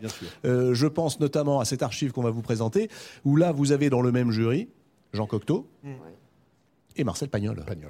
Et voilà. Marcel Pagnol, écrivain, cinéaste, tous les deux. On se souvient des Enfants terribles, évidemment, et d'Orphée pour Cocteau. Marius, Fanny, la femme du boulanger, Topaz pour Pagnol. Ce sont d'immenses euh, cinéastes et écrivains. Est-ce qu'on peut la voir, d'ailleurs, cette archive? Cannes a offert le plus joli ciel bleu à l'ouverture du 7e Festival international du film. Au palais du festival, M. Cornelion Molinier, ministre d'État, et Jean Cocteau, président du festival, vedettes officielles, on fait accueil aux vedettes de l'écran déjà nombreuses. Mais on en attend d'autres. Le rôle d'un président du jury est extrêmement désagréable, car s'il n'arrive pas à réunir une majorité sur un film qu'il aime, euh, l'échec, on lui attribue l'échec. C'est d'ailleurs la même chose pour chaque membre du jury. Ce qui fait qu'on sort toujours d'un jury avec une certaine tristesse, puisqu'on n'a pas pu défendre tout ce qu'on aurait voulu défendre. Cannes, où le palais du festival rutile de 36 drapeaux nouveaux, et la façade du Carlton, voilà à peu près les deux pôles de travail de Marcel Pagnol. C'est là qu'après ses visions, il écrit, et quelquefois aussi qu'il entend les voix. Ah, c'est un travail, vous savez, pour un président. Et l'on aime bien de temps en temps ouvrir sa fenêtre à l'air pur du large et contempler du haut du balcon la perspective ensoleillée de la croisette.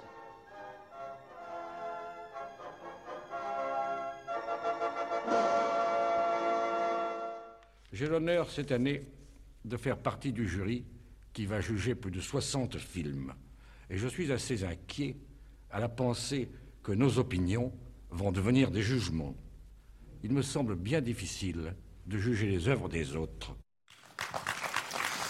Elle est extraordinaire, cette phrase de Marcel Pagnol sur nos opinions qui deviennent des jugements. On l'a entendu d'ailleurs hier soir dans la bouche de Vincent Lindon qui citait Pagnol et qui reprenait cette formule. Est-ce que ça n'est pas d'ailleurs un des problèmes aujourd'hui, si, Delmas, Christine Masson? Enfin, pas aujourd'hui. C'est vrai que c'est un problème de demander à des à, des pères de juger leurs pères. C'est-à-dire qu'effectivement, de demander à des cinéastes de juger d'autres cinéastes, à des écrivains. Mm. C'est vrai, c'est enfin, vrai pour le Goncourt comme c'est vrai pour le, euh, pour le Festival de Cannes. C'est une chose assez bizarre. Hein. On peut, on peut estimer ça curieux que Pagnol résume très très bien avec cette espèce de euh, d'être devant un gouffre, c'est-à-dire je vais au fond euh, juger et, faire quelque chose que je n'aime pas beaucoup qu'on fasse à mon égard. C'est ça ce que, ce que dit Pagnol. Oh Tanguy Viel. Ah, il y a un début de feu d'artifice. Ah, c'est les feux d'artifice en direct du Festival de Cannes. C'est pour, vous, bien. C'est pour vous, François. mais je dirais qu'il faut le prendre aussi pour ce que c'est, c'est-à-dire que ce soit la Palme d'Or ou que ce soit le Goncourt ou tout ce que vous voulez, c'est des, des, petits rituels amusants, mais c'est des vastes plaisanteries par rapport à ce que c'est que le travail d'une vie, que c'est que, pour un cinéaste, pour un écrivain, etc. évidemment que ça crée des petits moments, mais je dirais que c'est pas très grave non plus. Il faut pas prendre ça. Cela dit, vous dites des plaisanteries tanguivielles, mais si demain vous aviez le prix Goncourt. Non, mais j'en serais très heureux. je, serais, plus riche. Euh, ça, aura plein de vertus. Mais je veux dire par là que je ne vais pas indexer toute ma vie là-dessus et que je ne pense pas qu'un cinéaste indexe sa vie sur le fait de. Si par exemple il est sélectionné à Cannes et qu'il n'a pas la palme d'or, il ne va pas en. Euh, souvent, je pose la question à les cinéastes est-ce que le cinéma est une compétition? Ils me disent bien sûr que c'est bien sûr que c'est une compétition. Lars von Trier me disait moi je veux gagner la Palme d'Or. Il a fini par la gagner.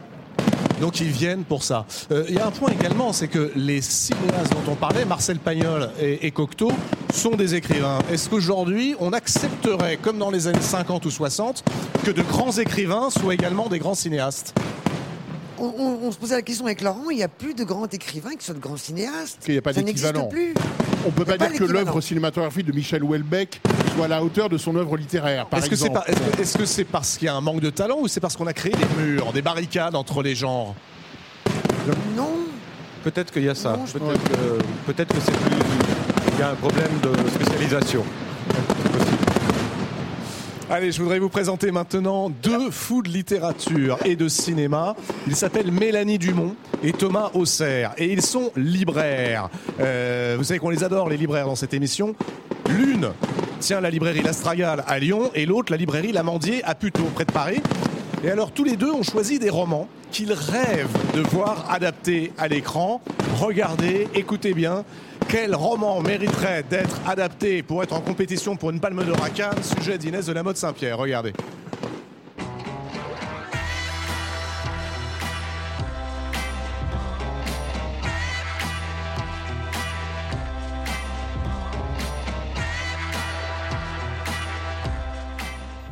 S'il y a vraiment un roman à adapter, c'est Intérieur Nuit de Marisha Peschel.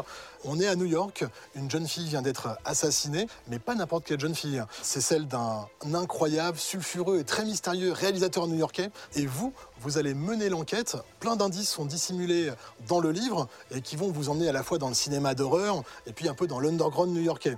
Et il y a un des finales, je dirais, les plus, les plus dingues qui soient. Le défi fou, ce serait d'adapter L'arbre de colère de Guillaume Aubin. On est sur une île, on est entouré d'Indiens, de tribus indiennes qui se détestent. Va naître une femme. C'est une pommelée, c'est-à-dire qu'elle n'est ni homme ni femme.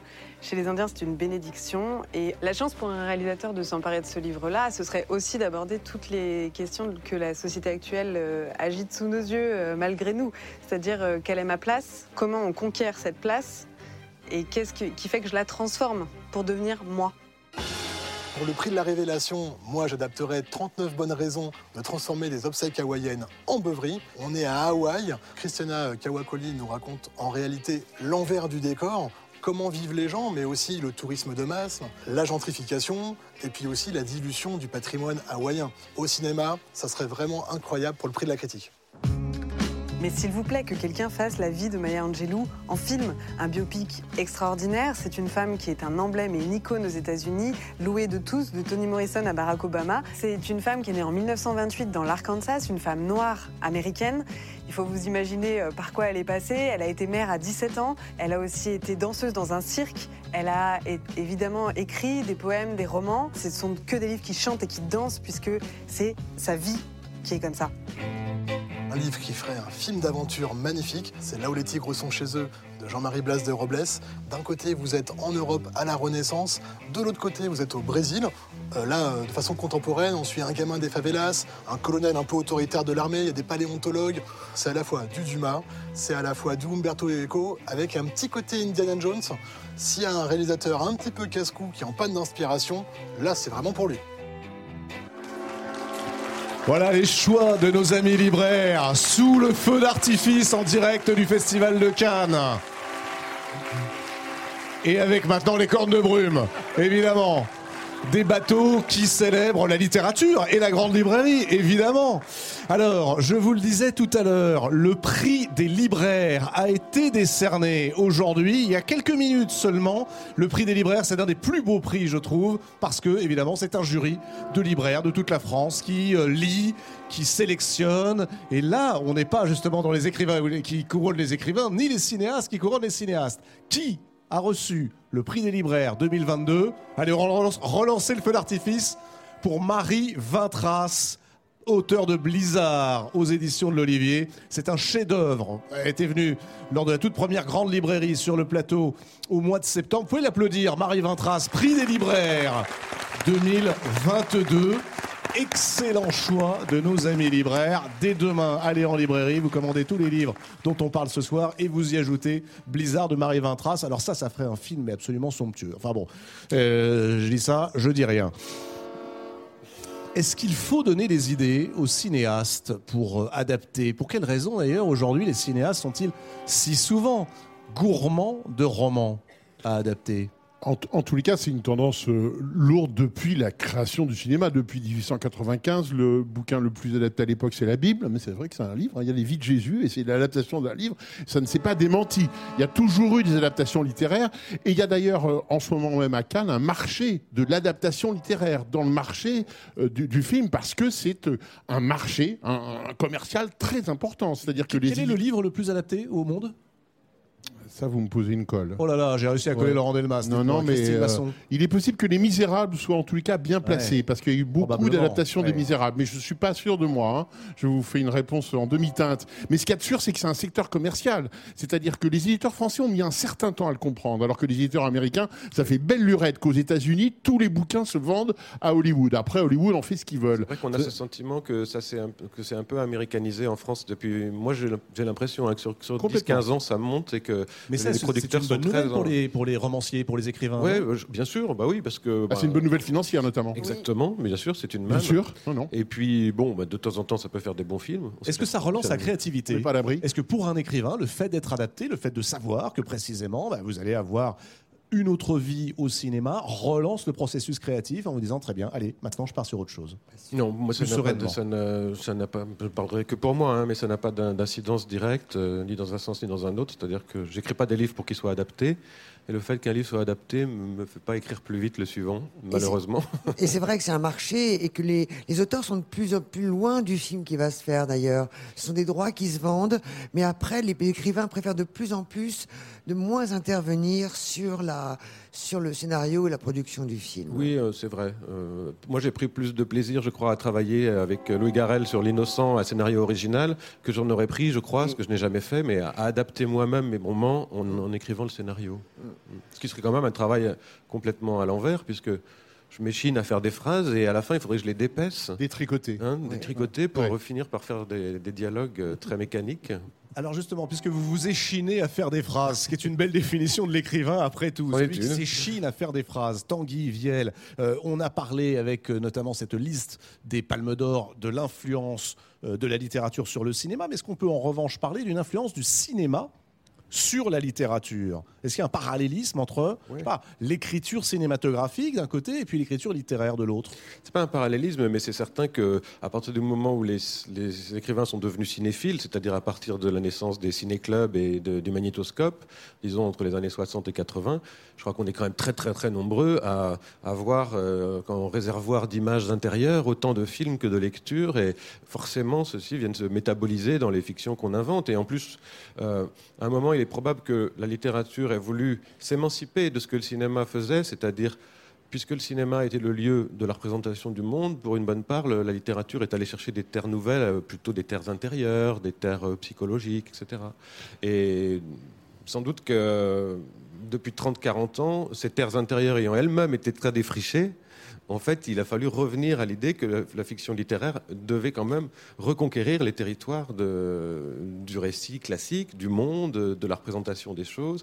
Et donc, à son tour, elle s'est en quelque sorte, elle a fait au cinéma ce que le cinéma lui a fait euh, 50 ans plus tôt, c'est-à-dire qu'elle l'a, elle l'a euh, peut-être pas phagocyté, mais elle en a récupéré à la fois l'imaginaire très souvent, les archétypes, les mythologies, et puis aussi la grammaire, en essayant de, de créer peut-être d'autres rythmes, d'autres manières de fabriquer des. Enfin, moi, j'ai l'impression personnellement d'être très influencé par une certaine façon.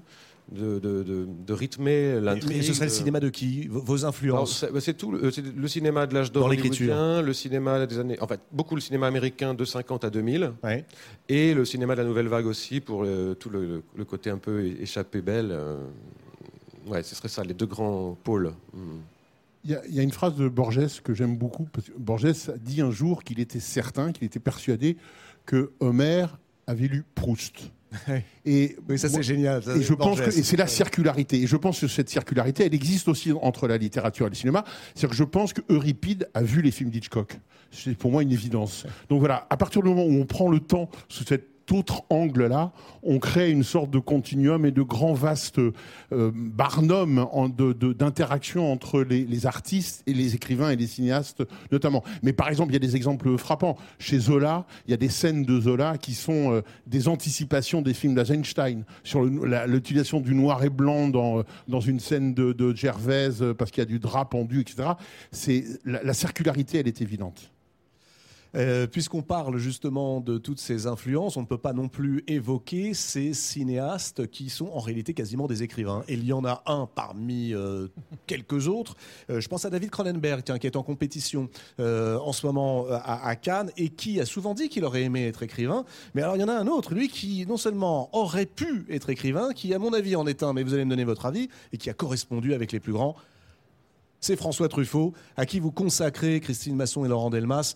Euh, alors, j'allais dire, un exercice imposé qui, quand on le lit, s'avère être une passionnante monographie de Truffaut. Truffaut, raconté par ses films, c'est bourré d'anecdotes et c'est surtout avec un regard. C'est ça qui est le plus euh, difficile. Un véritable regard, préfacé par Arnaud Desplechin, qui écrit dans sa préface que c'est peut-être le cinéaste de l'adaptation par excellence, Truffaut. Pour quelle raison Truffaut, François Truffaut, a-t-il si souvent été chercher dans les histoires et dans le style littéraire des romanciers ces sujets de films En partie, je pense, parce que c'est un écrivain rentré.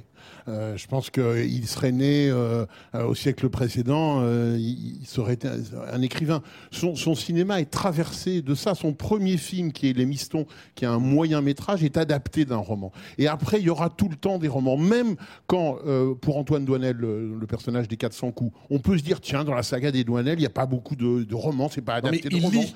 Mais d'abord, il y a la lit, photo il extraordinaire. lit, et puis, qu'est-ce qu'on découvre dans le dernier, euh, dans euh, L'amour en fuite? On découvre quoi que, que Douanel a écrit un livre qui s'appelle Les salades de l'amour. Ouais. Donc, il n'a créé ce personnage que pour en faire un auteur de roman et pas un cinéaste. Il aurait pu faire de Douanel un cinéaste, puisque Ah. c'est Douanel, c'est lui. Non, il en fait Et un on voit cette photo absolument sublime de Marie-France Pézier lisant Dans le, le- roman d'Antoine de Dans un train, dans un train à l'ancienne, dans un train. Les euh, salades de l'amour. Et juste après, juste après les 400 coups, il adapte euh, Goudis, David Goudis, pour un film qu'il faut absolument réévaluer, qui est tiré sur le pianiste. Pourquoi réévaluer? Parce qu'il est un petit peu, il est, il est moins aimé que les autres. Chez Truffaut, c'est un film qui voudra pas, dont il voudra pas refaire le. Il avait énormément de liberté.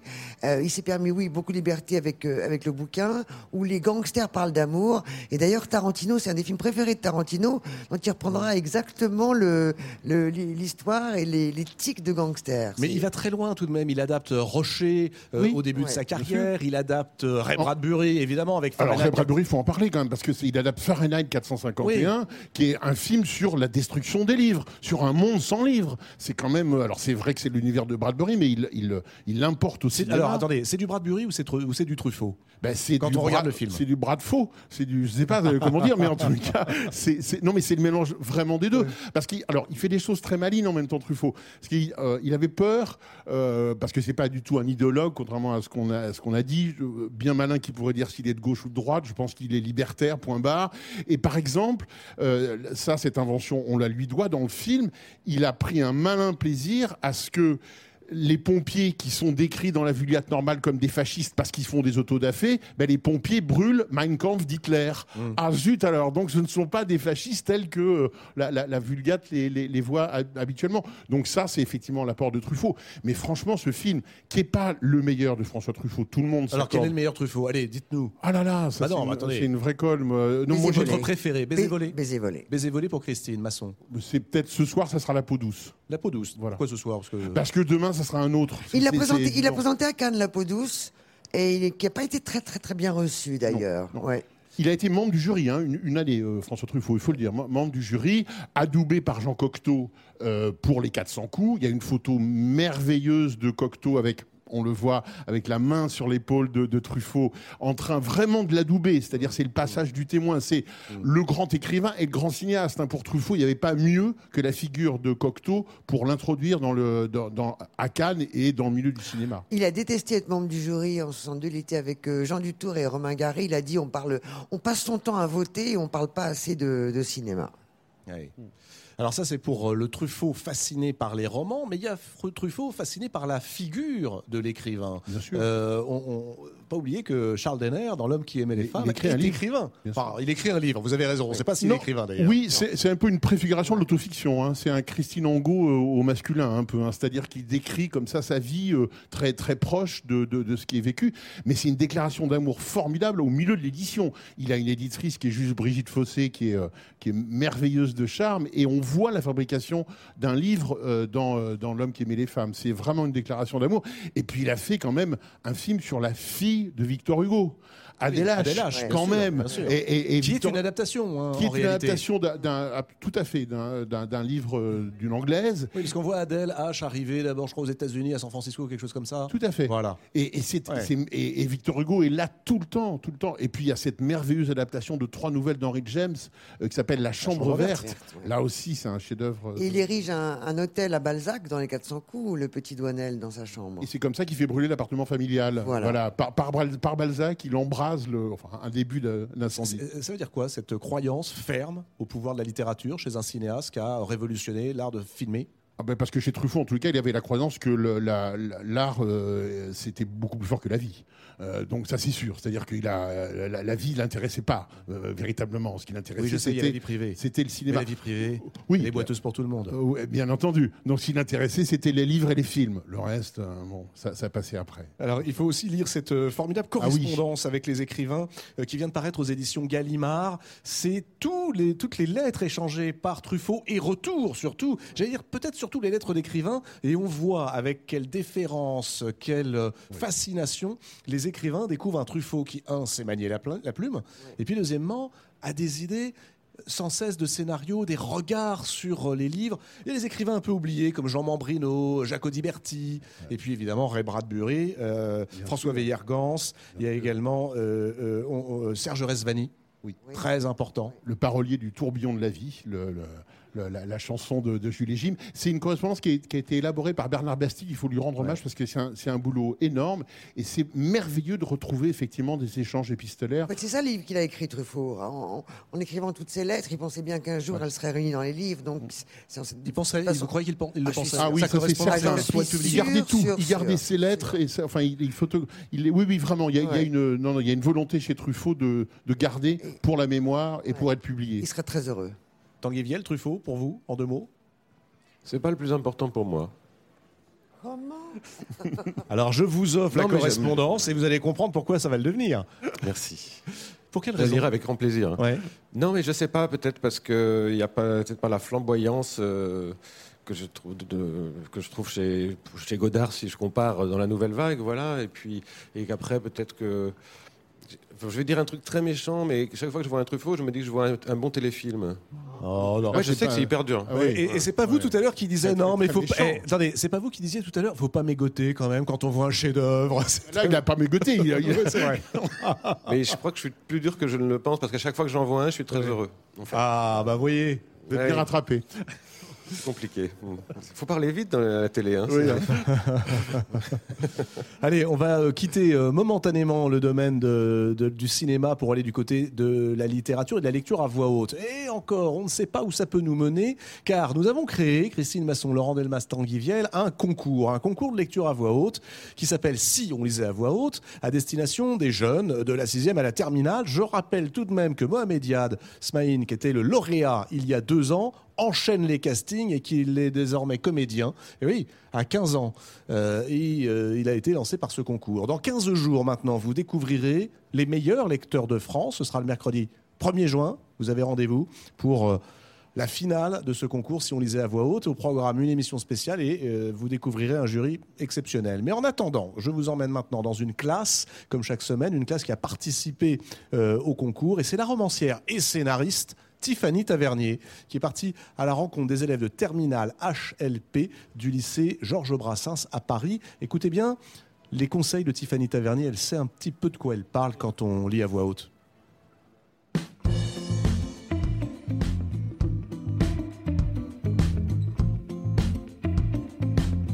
Bonjour à tous. Je sais qu'on est dans une classe un peu de phénomène. J'ai compris qu'il y avait certains d'entre vous qui étaient déjà des chanteurs ou des danseurs. L'idée, c'est vraiment euh, de servir le texte et, d'incarner la langue. Elle pleure, couchée ou assise à l'écart. Le gel solidifie leurs larmes qui brillent sur leurs joues et étincellent. Leurs cris, leurs plaintes, leurs lamentations ne s'élèvent pas hors du bas-fond. Elles peuvent aussi bien être muettes. Il y a un aspect très poétique qui me plaît beaucoup et un propos euh, féministe euh, révolutionnaire qui, qui me plaît également. Là, ce que j'aime chez toi, c'est la douceur, mais justement, accentue cette douceur avec plus de mise en voix et de silence et de regard. Et quelque part, peu importe le temps que tu prends. Il y a tout de suite une profondeur, on est complètement plongé dedans avec des mots très âpres, euh, parfois un peu raides. Euh, elle arrive à les envelopper et euh, ça crée du contraste et c'est ça qui est intéressant, je pense aussi. Alors, who's next? Il y a de grandes flaques de sang sur le monde. Où s'en va-t-il tout ce sang répandu? Le sang des matraqués, le sang des humiliés, des suicidés, des fusillés, des condamnés. Et le sang de ceux qui meurent comme ça, par accident. Dans la rue passe un vivant avec tout son sang dedans, soudain, Le voilà mort.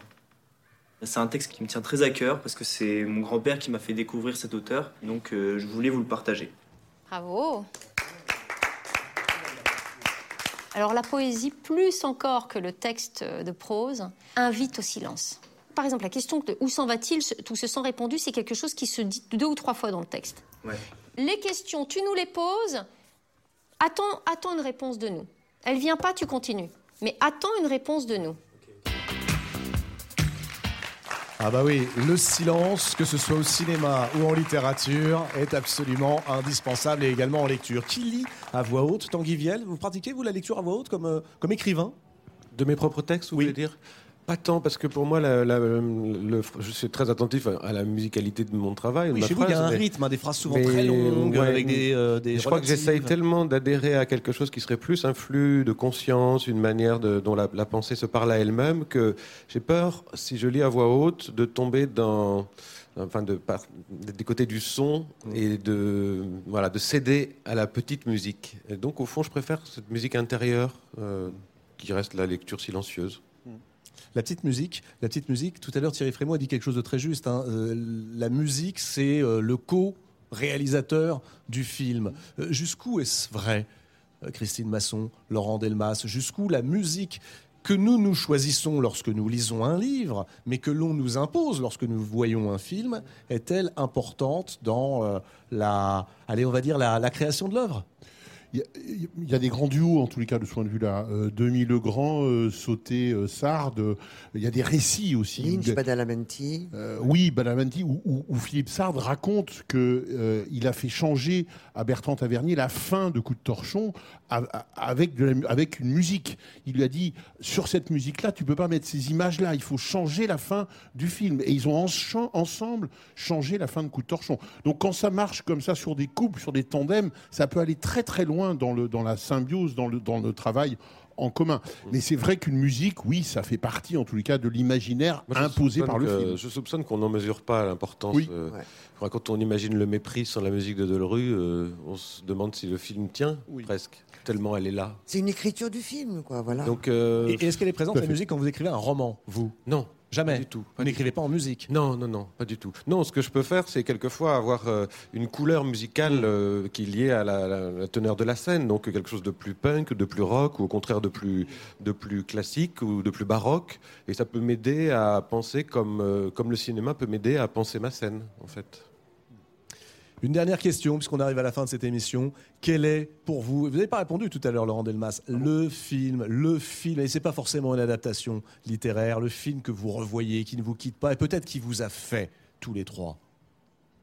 Laurent Ah, euh, non, mais je vais me répéter, pardon, mais pour moi, c'est la règle du jeu de Jean Renoir. Ah oui, donc Voilà. c'était pas une blague. hein, tout Non, ah, non, non, non, non, c'était pas, Renoir, pas du tout c'est une blague. vraiment- Non, non, pour moi, euh, il y a effectivement une sorte de quintessence. euh, Vous êtes comme, euh, comme Jean Douché. C'est euh, bon, je sais pas, mais en tout cas, c'est une très belle adaptation d'une pièce de Beaumarchais qui n'a jamais existé. hein.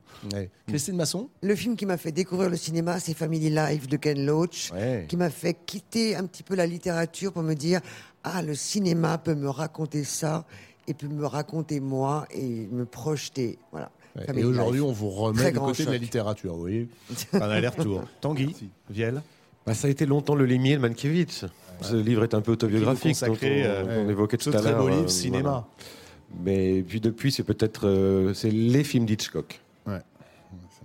Merci beaucoup, Tanguy Viel, Laurent Delmas, Christine Merci Masson d'avoir à participé à cette émission. Merci à Thierry Frémaux également. Euh, je rappelle les titres des livres dont on a parlé ce soir. Alors précipitez-vous sur Cinéma. Vous le trouverez euh, dans le- la collection Poche des éditions de Minuit, avec une réédition qui est intéressante parce qu'il y a à la fois ce roman à un seul narrateur, euh, Cinéma, et puis un petit essai euh, sur Hitchcock. Hitchcock, par exemple. Ça, c'est pour attendre. Attendre, euh, si vous êtes à Cannes, mardi prochain, projection de L'Innocent, le film coécrit par euh, Tanguy Viel et Louis Garrel. Il sortira quand? Octobre, je crois? 12 octobre. Le 12 octobre prochain sur les écrans. Et puis, euh, Laurent Delmas et Christine Masson, Truffaut, film par film, le livre euh, référence publié euh, aux éditions Gallimard. Et n'oubliez pas, Marie Vintras, Blizzard, prix des libraires 2022. On se retrouve la semaine prochaine, toujours à 4. Je vous promets pas le feu d'artifice, mais vous en faites pas. Le feu d'artifice sera sur le plateau, avec notamment Atik Raimi. Alors tiens, voilà un bon exemple d'écrivain prix Goncourt, devenu cinéaste primé à Cannes. Atik Raimi pour un livre à deux voix avec sa fille Alice Raimi, qui est par ailleurs actrice en compétition dans la sélection officielle à Cannes. Avec euh, Isabelle Carré, l'actrice, mais pour un roman, c'est son deuxième. Et puis, et puis, celui qui nous a enchantés, il est cinéaste, mais il est aussi romancier. Bertrand Blier sera sur le plateau, l'auteur des Valseuses, et qui revient avec Fragile des Bronzes. Vous allez voir, c'est une autobiographie par l'absurde, comme on adore avec Blier. Merci à toutes celles et à tous ceux qui m'ont aidé à préparer cette émission ce soir en direct du Festival de Cannes. Merci à vous qui nous regardez. On se retrouve la semaine prochaine. Je vous souhaite de très, très belles lectures. Bonne soirée, belle lecture.